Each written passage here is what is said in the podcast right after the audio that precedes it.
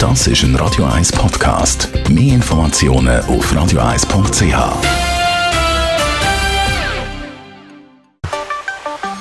Der Finanzratgeber auf Radio 1 wird Ihnen präsentiert von der UBS. Stefan Stotz von der UBS. Online-Shopping, das ist im Trend, auch halt wegen der Corona-Krise. Das wissen aber nicht nur wir, sondern leider eben auch Betrüger.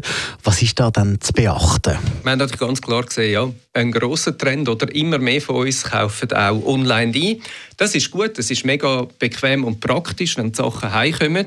Aber online bedeutet auch, dass man vielleicht Spuren hinterlässt. Informationen, wo ja, geschützt müssten werden, irgendwo plötzlich könnten auftauchen. Und das birgt Risiken. Und eben dann kann es passieren, dass man so ominöse E-Mails überkommt, wo wahrscheinlich ja jeder von uns schon mal irgendwo eins gesehen hat.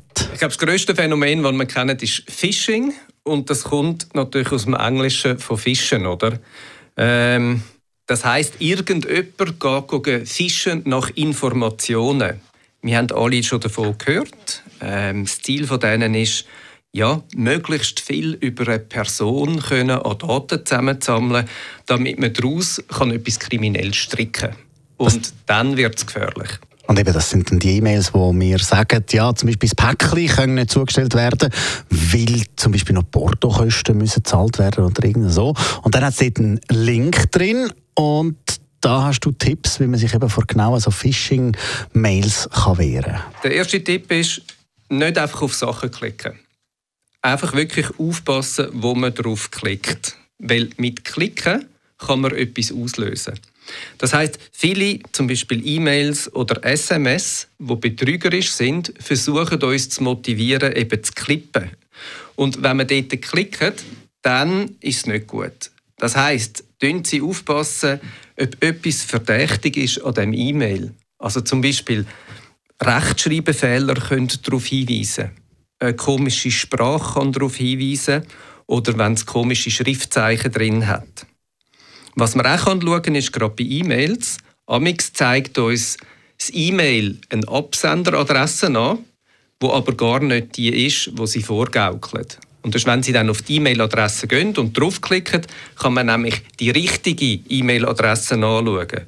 Und das finde ich zwei super Checks, um eben schon ganz viel äh, verhindern. Aber merken Sie sich, nicht klicken. Was wäre der zweite Tipp?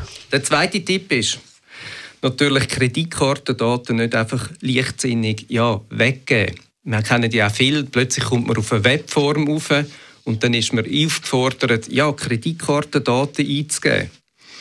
Was aber im Internet auch ein bisschen trügerisch sein dass man natürlich von der einen Seite zu der nächsten Seite zu der übernächsten Seite weitergeleitet wird und es lohnt sich dort oben mal zu schauen, wo eigentlich die URL steht, bin ich noch am gleichen Ort.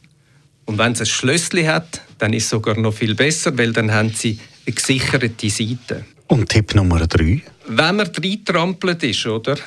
Es nicht noch, nicht noch schlimmer machen, genau. Also, Im Normalfall ist es so, wenn Sie dann eine Transaktion in Auftrag gegeben haben, dann haben wir ein Sicherheitssystem, wo Sie bei gewissen Banken mit einem SMS gehen, bestätigen oder bei der UBS mit, dem, mit der UBS Access App.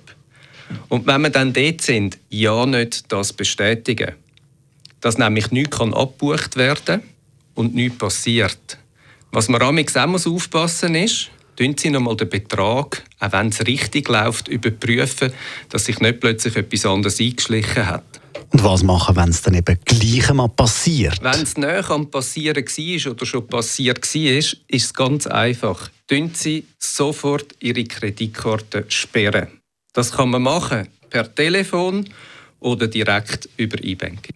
Danke vielmals. Stefan Stotz von der UBS.